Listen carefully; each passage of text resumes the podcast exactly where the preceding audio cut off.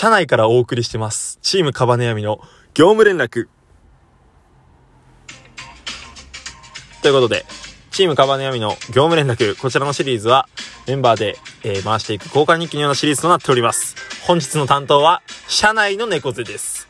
すいません、ちょっと出先で収録をさせていただいております。どうも。こんばんは。いつもより音質がちょっと悪いですが、よろしくお願いいたします。ということで、えー、フラタンからいただいておりました。今まで見た野球の試合で心に残っている、えー、場面はありますかということですけども、いや、なんと言っても、小学校5年生か6年生かな？あのー、イチロー選手の WBC の逆転タイムリーヒット。これね、あのー、僕、学童保育に当時預けられてまして、見てたんですよ、リアルタイムで。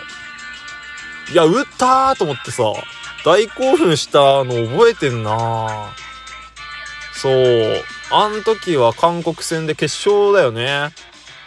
2点タイムリーで、岩村選手と内川選手かな？がホームインした試合でしたけど、いやー、あれは痺れたなうん、今何回見直しても鳥肌立つっていうレベルだね。うん。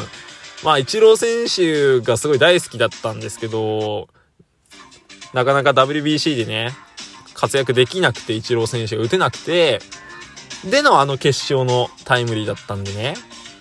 なんかすごい胸に来るものがあったなって。